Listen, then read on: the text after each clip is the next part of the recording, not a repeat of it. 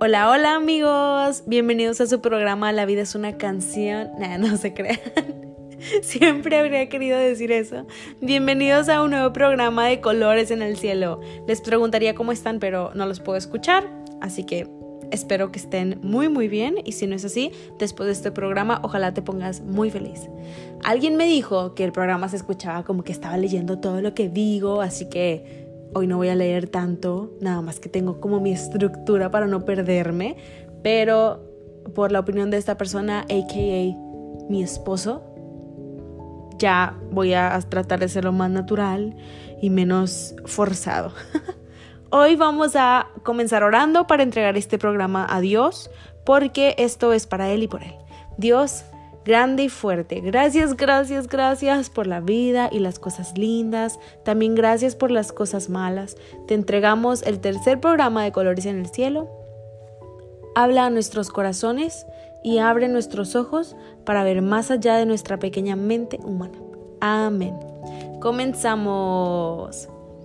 Para el programa de hoy pregunté por redes sociales qué es lo más feo que te han hecho. Por cierto, mis redes sociales es Instagram, la vida de alma, arroba la vida de alma, y Facebook es Alma Recendis. Perrita Castro me tiene en su Facebook um, por si no me saben cómo encontrarme. Ahí me buscan entre los amigos de Perlita y ahí me encuentran. Bueno, porque nunca había dado mis redes sociales, entonces dije, bueno, hoy les voy a dar. Anyways, para el programa de hoy pregunté por redes sociales qué es lo más feo que te han hecho y recibí un montón de respuestas y las puse en orden según yo, desde la más leve, así las más como que jiji, jaja, hasta las más fuertes y las más serias. Ahí va la primera. Me quitan comida de mi plato. yo tenía mucho ese problema, pero ya oré a Dios para no ser tan tragona. Me bloqueaste de Facebook. Sí bloqueé a esta persona por causas mayores que me deje de hablar un chico sin decirme por qué. Esto me pasa y me pregunto qué hice mal. Nombre, amigos, no se pongan tristes por eso. Analícense, que analicen a la persona y así se van a dar cuenta fácilmente quién estuvo mal. Bueno, estas que siguen ya son más fuertes, ¿eh? Ahí les advierto. Me mintieron. Las mentiras son horribles y destructivas. No mientan, yo se los recomiendo. Me traicionaron cuando esa persona sabía lo difícil que es para mí confiar en alguien. mi esposo me fue infiel con mi sobrina. Uy, no. Y por último, cuando tenía cinco años, un amigo de mi hermano me tocaba en mis partes íntimas y cuando tuve ocho me volvió a pasar, pero esta vez fue un tío. Wow, qué fuerte. Hice esta pregunta porque hoy vamos a hablar de el perdón. Quiero que piensen en las cosas malas que les acabo de mencionar. ¿Ustedes perdonarían estas ofensas? A mí me han quitado comida de mi plato y, como les decía, me enojaba demasiado, pero ya Dios me ayudó a no ser tan tragona y tan hambrienta. Creo que nunca me han bloqueado de Facebook, o si me, si me han bloqueado, pues no me he dado cuenta. Pero sí conozco muchas personas que las han bloqueado y que se ofenden, pero es de, o sea, como si les dieran una cachetada en la cara cuando pues nada más es Facebook. Bueno, para mí no es algo tan serio que me bloqueen de Facebook. Que un chico me hablara y luego ya no, eso me pasó una vez, pero el chavo le hablaba a todo mundo, entonces, bueno, a todas las chavas, entonces fue como que X, o sea, era de esperarse. También dijeron traicionar mi confianza y me mintieron. Está claro que me la han hecho, creo que a todos nos la han hecho. Pero pues yo sí, yo los he perdonado. O sea, se me hace ya muy común que pase. Una persona me dijo, mi esposo me fue infiel con mi sobrina. Esto sí, no lo he pasado, gracias a Dios. Y Señor, líbranos del mal, te cancelo, te cancelo. Qué difícil perdonar esta situación, la verdad no quiero ni pensar en, ponerme en, el lugar de esta persona. No, no sé, y no, hasta me da como cosita pensarlo. Qué, feo. Y la última fue, me tocaron en mis partes íntimas en, a los 5 años y a los 8. Y fueron dos personas diferentes. No sé si ustedes conocen o han pasado por abuso sexual, pero es extremadamente difícil pasar por estas situaciones. Aparte, recuperarte pero yo creo que lo más difícil es perdonar a esa persona que, te causó ese daño. es muy, muy trastornadora esa situación. No sé si es una palabra esa, pero es, es algo muy, muy traumático. Yo quiero categorizar las ofensas en tres tipos de ofensas. Las tonterías, las ofensas más adultas y las ofensas innombrables. Las que esas de que no, que pasaron y no puedes ni, nadie te puede decir el nombre de esa persona que te ofendió porque es de que ¡ah! mi corazón se para o se me va la boca de lado. O sea, es, esas son las innombrables, esas son las tres. Las tonterías, las adultas y las innombrables. Vámonos con la primera. La ofensa de las tonterías. Voy a usar casos para describir estas tres, tres categorías de ofensas de mujer, casos de la vida real. No, no es cierto, pero sí son casos de gente que se ha acercado a mí, me han contado, me han platicado. Pero voy a usar otros nombres para dejar todo anónimo y no ventanear a nadie. Ventaneando. Bueno, ya. Ok, el primero dice, hay personas, digo, no, el, el primero, les digo que leo para no perderme, pero bueno, ahí va. Hay personas que son muy, muy sentidas y que piensan que el mundo gira a su alrededor. Por ejemplo, las que siempre publican en Facebook. Ya sé que me estás viendo. Ya sé que quieres copiarme todo. Ya sé que te cortaste el cabello porque yo me corté el cabello. ¿Qué estás haciendo? Estoqueando mi muro y no sé si conocen a varias que juran que ellas están 100% seguras que hay alguien 24/7 viendo qué ponen y a ver qué suben y, y, pues nada que ver. O sea, son cosas que se inventan. Bueno, ok. Anyways, regresando al tema. Estas personas se ofenden por cosas muy, muy, muy pequeñitas, muy pequeñitas, o sea, por tonterías. Si no les sonríes, si no los felicitas en su cumpleaños, si te gusta la misma persona que a ellas, si te compraste algo que ellos querían y por bobadas así. Pero no es una ofensa normal. Ellos, ellos lo toman como si tuvieras planeado por meses hacer esto contra ellas. Una chava, llamémosla Martita, le pidió a Gloria sin ser amigas ni nada, le pidió por favor que si le podía tomar fotos porque estaba embarazada. Gloria le dijo que sí, pero que ella no tenía una cámara, que nada más tenía su celular. Martita le dijo que con el celular le tomara las fotos, que no había problema. Y pues ya Gloria le dijo de que, bueno, sí, está bien, no hay problema. ¿Qué día te tomo las fotos? Y Martita le, le sugiere los días que ya puede y Gloria le dice, ¿sabes qué? Es que esos días yo no puedo porque tengo escuela, tengo esto, tengo lo otro. Y Martita se puso furiosa.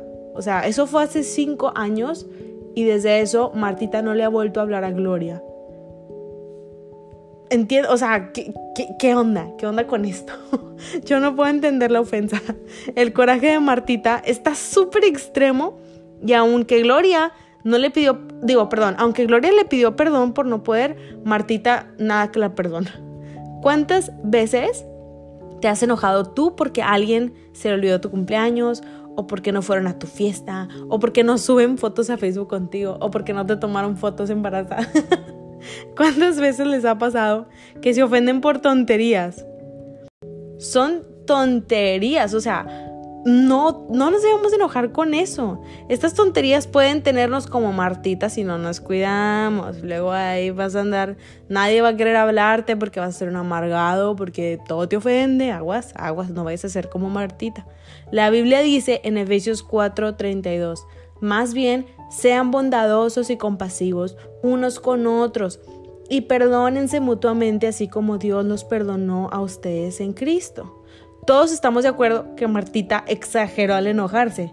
Si no estás de acuerdo, es porque se me hace que eres como Martita. Aguas, yo no sé, yo nada más te digo. Hay que ser bondadosos unos con otros, amigos. Hay que perdonar a las personas que nos ofenden y también hay que pedir perdón. Martita se enojó y todo, pero Gloria está enojada porque Martita no la perdona, porque eso también nos puede llegar a pasar. Puede que no, puede que sí. El punto es perdonar a todos por todo. Si no puedes perdonar las ofensas que son una tontería, ¿cómo vas a perdonar las ofensas que realmente son serias? Espero que cada que se enojen por tonterías se acuerden de Martita y que les dé miedo convertirse en Martita, porque no sé por qué presiento que es muy fácil convertirte, convertirnos en Martita. Vamos a la ofensa que sigue las ofensas adultas, cosas de adultos, cosas de mayores que tienen consecuencias mayores. Todas las iglesias tienen sus diáconos, sus sugieres y también tienen sus sociedades, las de damas, las de varones y también las de jóvenes. Vamos a platicar de una traición que sucedió en la sociedad de varones. Carlos y Jaimito se conocieron a través de la iglesia y se hicieron muy buenos amigos porque los dos estaban en la directiva de varones. Carlos era el presidente y Jaime era el secretario. Un día casual, Carlos viene con su amigo Jaime y le dice, ay no, es que le fallé a Dios, es que cometí un pecado, ¿qué voy a hacer? ¿Qué voy a hacer? Y su amigo le dice, cálmate, tranquilo, no te preocupes, el Señor te perdona y te va a levantar como el águila y el gigante y bla, bla, y bla, la cuchara, tú puedes, tú puedes. Entonces, Carlito se va muy feliz y muy animado, ¿verdad? Porque pues su amigo Jaimito le dio esas palabras de aliento. Cuando Carlitos se va de la casa de Jaimito, Jaimito movió cielo y tierra para conseguir las pruebas del pecado que Carlos había hecho, porque Jaimito sabía que si le iba a ir a contar a su pastor legalista lo que había pasado, iban a quitar a Jaimito del puesto, y digo, perdón, iban a quitar a Carlos del puesto y le iban a dar a él el puesto de presidente de varones. ¡Ay, qué fresa! Entonces, va Carlos, digo, ¡ay, no! Perdón, va Jaimito con las pruebas al pastor y el pastor dice, ah, no, me le rumba porque es un pecador. Fuera, fúchila, no lo quiero aquí en mi iglesia. Entonces Carlos se sintió tan defraudado y tan traicionado sobre todo, porque él le confió a su amigo un secreto, se lo confió con todo su corazón, hasta con miedo y con pena, y él lo traicionó.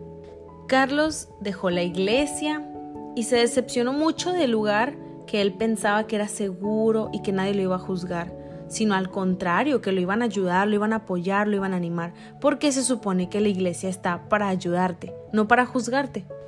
Carlos fue tan afectado por esto, pero también su familia y sus hijos, porque todos se fueron de la iglesia. Una traición que fracturó de muchas maneras. Hasta el día de hoy, Carlos no va a la iglesia y sus hijos tampoco, pues no tienen el ejemplo de un padre que va a la iglesia, pues si mi papá no va, pues yo tampoco voy a la iglesia. Carlos no ha perdonado ni al pastor ni a Jaimito por lo que le hicieron. Y eso ha causado que él tenga un coraje a toda la iglesia en general, no nada más a esa iglesia, sino a todas. La Biblia dice en Hechos 3:19, por tanto, para que sean borrados sus pecados, arrepiéntanse y vuélvanse a Dios, a fin de que vengan tiempos de descanso de parte del Señor. Sabemos que Carlos sí se arrepintió de su pecado, pero no se volvió a Dios, se volvió a un hombre, a alguien que tiene defectos y que no lo ve con amor. Obviamente que lo va a juzgar porque pues él también es hombre. ¿Qué más sabemos hacer? La verdad. Como Carlos no se volvió a Dios, él no tiene paz, él, no, él, tiene un corazón amargado y triste, decepcionado por una traición muy grande. Pero si Carlos hubiera puesto sus ojos en Dios y hubiera perdonado las ofensas que le hicieron, él seguiría en la iglesia, tal vez no en la misma, porque pues el pastor la verdad sí la regó muy feo, pero seguiría congregándose, y eso es muy importante.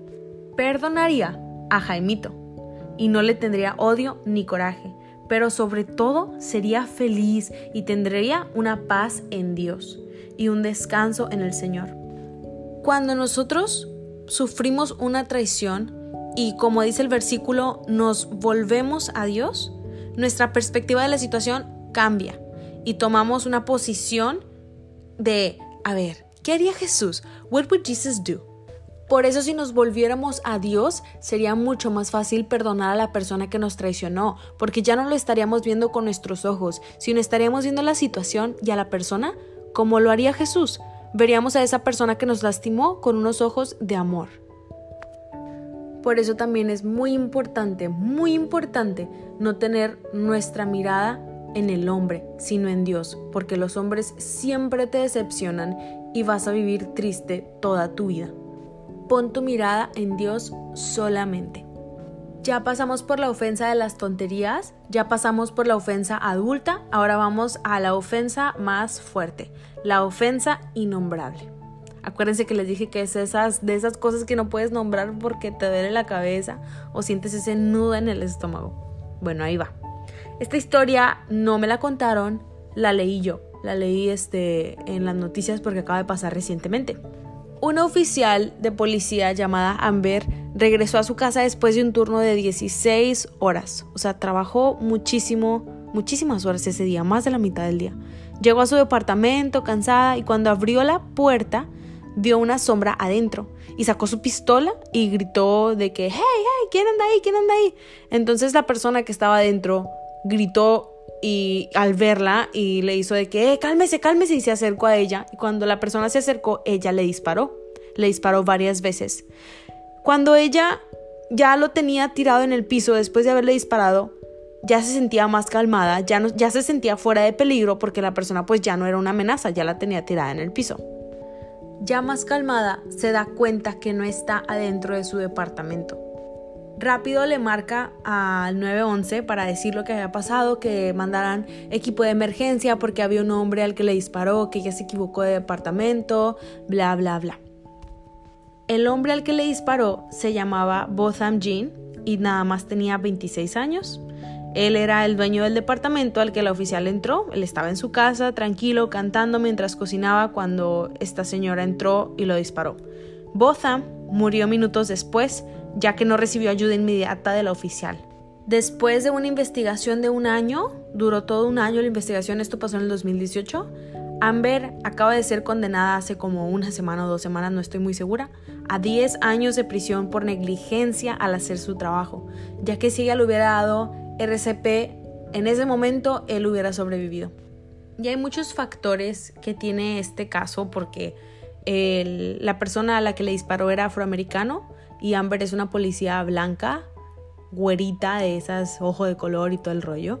Entonces muchas personas piensan que fue un crimen racista um, y pues todos tienen sus diferentes puntos de vista, pero la realidad es que ella sí fue negligente en su trabajo y le dieron 10 años de cárcel.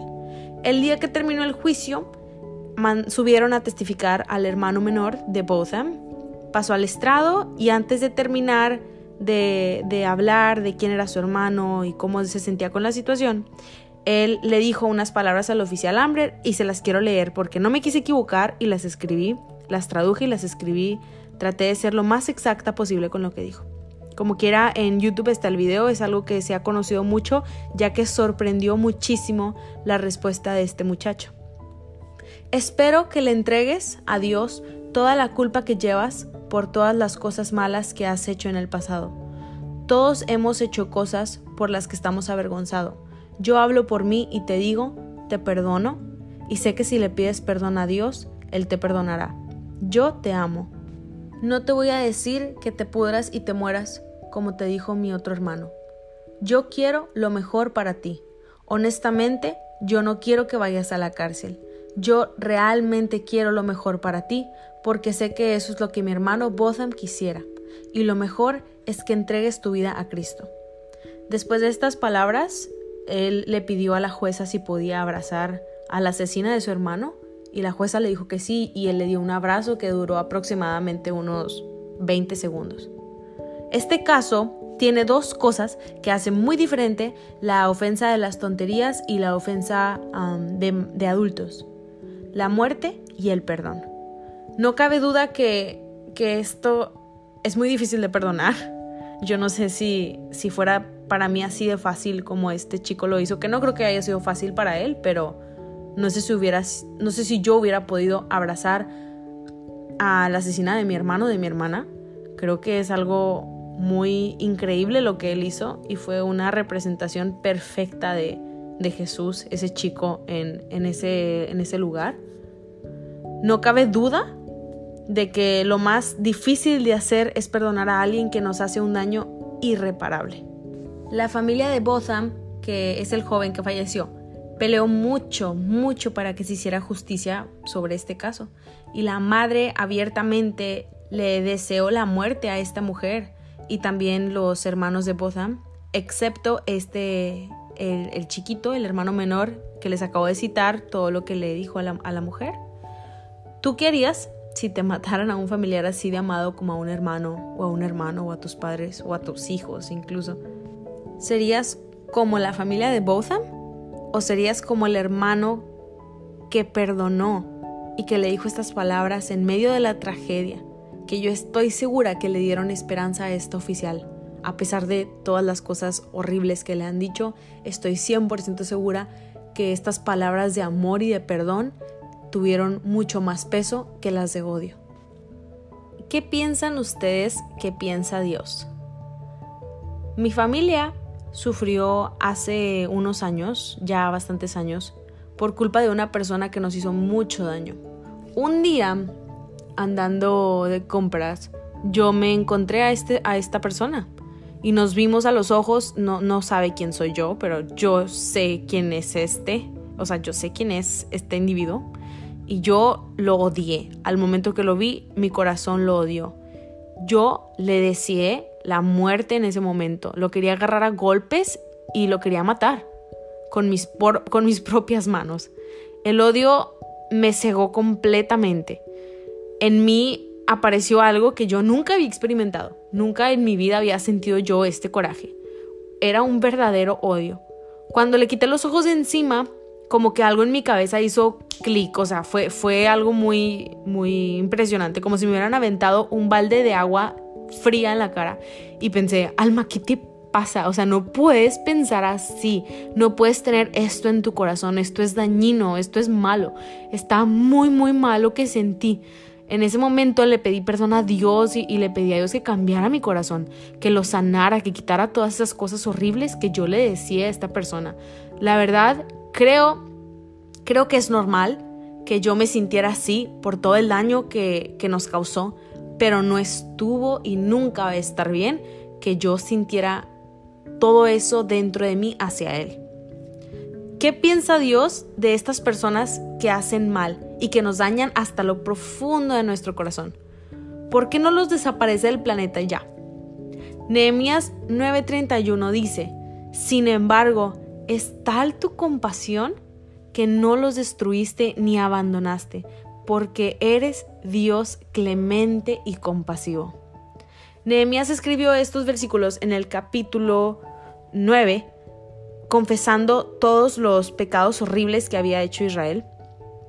Pero él le oraba a Dios y le decía, por, por tu compasión es que no los destruyes ni los abandonas, porque eres Dios clemente y compasivo, no los destruyes. Hay que recordar que Jesús no murió nada más por ti o por mí o por tu tía la cristiana. Jesús murió por todo el mundo, por todos, los malos, los narcotraficantes, los asesinos, los rateros, los robachicos, los violadores de mujeres y de niños. Murió por todos. Fíjense que algo que a mí me ayuda y siempre me ha ayudado a ver a las personas malas con amor es verlas como lo que son. Una creación muy imperfecta, igual que tú, igual que yo. Una creación que necesita a Dios, a un Salvador. Yo leo en la Biblia que dice que Jesús es clemente y compasivo y si a mí me manda a ser como Jesús, entonces yo también tengo que ser clemente y compasiva con cualquier persona, con los que me aman y con los que me odian, con los que me han tratado súper bien y los que me han hecho hasta lo que no. Y no, no les estoy diciendo que se dejen sangolotear por las personas, no, no, no. Pero no podemos reaccionar igual que la gente de este mundo cuando nos ofenden. Me, me, explico. No debemos regresar mal por mal. Siempre tenemos que reaccionar en amor. Firmes con carácter porque no te vas a dejar, pero siempre en amor. Todo en amor. Es muy radical el asunto de perdonar a, a quien sea que te haga daño, aunque sea un daño irreparable. Pero cuando leen ustedes que Jesús era hacía lo que todos hacían, que se dejaba llevar por la corriente. Nunca, nunca de los nunca. Él, miren, él es el único digno de juzgar a las personas. Aunque nos hayan hecho algo malo y aunque moralmente por la ley universal esté mala, nosotros no, no podemos juzgar. No tenemos esa perfección y esa pureza para poder juzgarlos. Y si Dios dice que yo tengo que amar, voy a amar y voy a perdonar a los que me ofenden. Cuando una persona mata, viola, secuestra, es porque han pasado por traumas muy fuertes en su, infancia Esa, es la verdad, está científicamente comprobado. La gente no nace trastornada, la gente sufre y pues como no tienen a Dios, ese trauma invade su corazón y lo corrompe completamente. Yo pudiera ser narcotraficante, yo pudiera ser la nueva reina del sur, yo pudiera vender niños, yo pudiera robarme cosas, yo pudiera secuestrar gente por dinero, pero gracias a Dios yo tuve el privilegio y la bendición de que yo nací en un hogar cristiano, que yo no pasé por traumas infantiles, pero no todos tienen esa bendición. O sea, yo nada más quiero que, que entiendan, este punto lo toco porque quiero que entiendan que son privilegiados al no haber pasado por ese tipo de traumas que estas personas que hacen estas acciones horribles pasaron no te atrevas a juzgarlos, no te atrevas a, dejar de verlos como humanos, dejarlos de ver sin amor, porque tú no tienes idea dónde estuvieras si hubieras pasado por, los, por las mismas cosas, las mismas circunstancias que ellos pasaron desde chiquitos. El siguiente tema que vamos a hablar de pedir perdón, porque no voy a, no es nada más de perdonar, ¿no? También nosotros ofendemos y todos somos bien canijos, no se hagan. Yo he hecho unas que pues ahorita les voy a contar. No les voy a contar qué hice, pero sí les voy a contar que hice algo. También tenemos que pedir perdón por nuestras ofensas. Hace un año más o menos yo ofendí a varias personas porque la verdad sí la regué, pero bonito, así, la regué bien padre. Fui muy imprudente, muy, muy imprudente. Me metí en un tema que, que no debí y ofendí mucho a unas personas. Y en mi cabecita, cabezona, y en mi orgullo, la verdad, yo no pensaba pedir perdón nunca porque yo dije, ay, tengo la razón, como porque voy a pedir perdón por algo donde yo tengo razón. Pero yo sabía en mi corazón, bien en el fondo, que había hecho algo malo en contra de alguien. Y aunque para mí no era de que la gran ofensa y pues si la gran falla, para esa persona sí fue algo serio. Yo, la verdad, no me sentía arrepentida de haber lastimado, de haberlos lastimado y oré a Dios y le dije, Señor, yo sé que estoy mal y te quiero pedir perdón a ti y a ellos, pero realmente me quiero sentir arrepentida. No quiero ser una hipócrita, pero, pero sé que estoy mal y sé que necesito tu perdón y tengo que pedirles perdón a ellos. Por favor, trabaja con mi corazón y, enséñame y muéstrame en qué estoy mal pasó un año y se me olvidó. O sea, se me olvidó lo que había pasado. Y de repente un día, de hecho fue hace poquito, o sea, no crean que fue hace mucho. Ah, de repente un día que se me viene lo que había hecho. Pum, así en la carota, como si me hubieran dado un pastelazo de un ladrillo. O sea, fue algo que me, impactó mucho.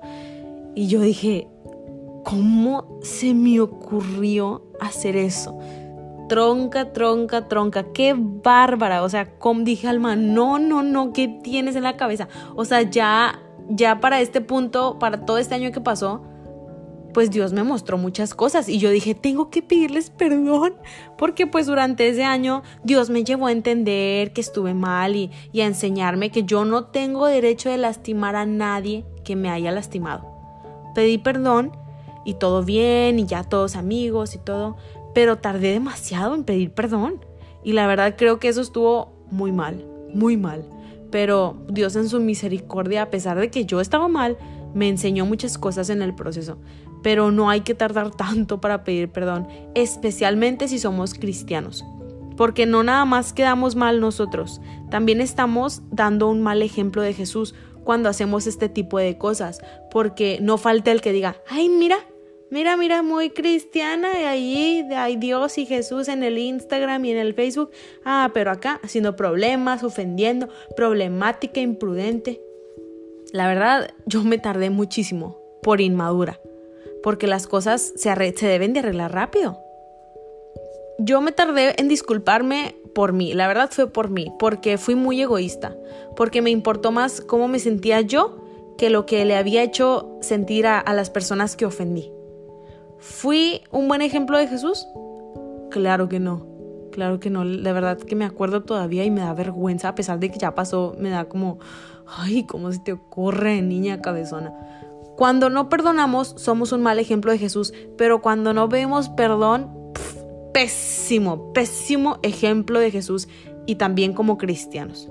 Ya llegamos a la etapa final del programa y les voy a contar una última historia. Ya es la última, ya. Esta historia que les voy a contar les va a mostrar la trascendencia del perdón. Yo desde chiquita he sido una persona que siempre quiere justicia y siempre peleo por las injusticias. Mis papás me enseñaron que siempre se debe de hacer justicia y Dios me ha dado un corazón sediento de justicia. De, soy de esas niñas que cuando estaba chiquita siempre me peleaba con las maestras porque le hacían injusticia a mis compañeritos y yo terminaba castigada porque aquel le aventó un libro al otro y así. O sea, siempre, siempre necesito justicia. Yo no puedo, no puedo con las injusticias. Bueno, pero algo que he aprendido y he sufrido muchísimo, muchísimo. Es que en este mundo es muy difícil tener justicia. Esto que les voy a contar es una historia real acerca de una mujer que se llama Ernestina. Hace 25 años, en la ciudad de Rwanda, África, hubo una matanza que duró 100 días y murieron aproximadamente 1.074.000 personas. Niñas, niños, viejitos, mujeres, hombres, de todo murieron muchas, muchas personas y Ernestina es una de las sobrevivientes de este genocidio. Un soldado a ella le dio un machetazo en el cuello, la ató de las manos y luego fue a tirarla a un río para dejarla morir. Después este soldado fue a matar a toda su familia. Hoy ese soldado es congregante de la misma iglesia de Ernestina. 25 años después, Ernestina y el soldado son muy, muy buenos amigos. Pero no nada más Ernestina perdonó al soldado. Todo el país de Rwanda decidió perdonar a los soldados que mataron al millón de personas. Porque el presidente dijo, el dolor no va a resucitar a los muertos. Solamente el perdón puede sanar nuestro país. Los sobrevivientes tienen que perdonar porque son los únicos que tienen algo para dar. 25 años después, Rwanda se ha sanado. Es de los mejores países de África. Es segura, es limpia y está prosperando grandemente. Al final del día todos vamos a querer siempre justicia por las injusticias que hemos vivido, pero la justicia no siempre llega. En lugar de buscar justicia hay que perdonar, porque esta es la única manera de seguir adelante con un corazón sano para ayudar a sanar a otros. Mi nombre es Alma, gracias por escuchar este programa. Recuerda pedir perdón porque tú eres representante de Jesús aquí en la tierra. Y recuerda perdonar, porque tú fuiste perdonado por aquel que todos los días pone los colores en el cielo. Dios te bendiga.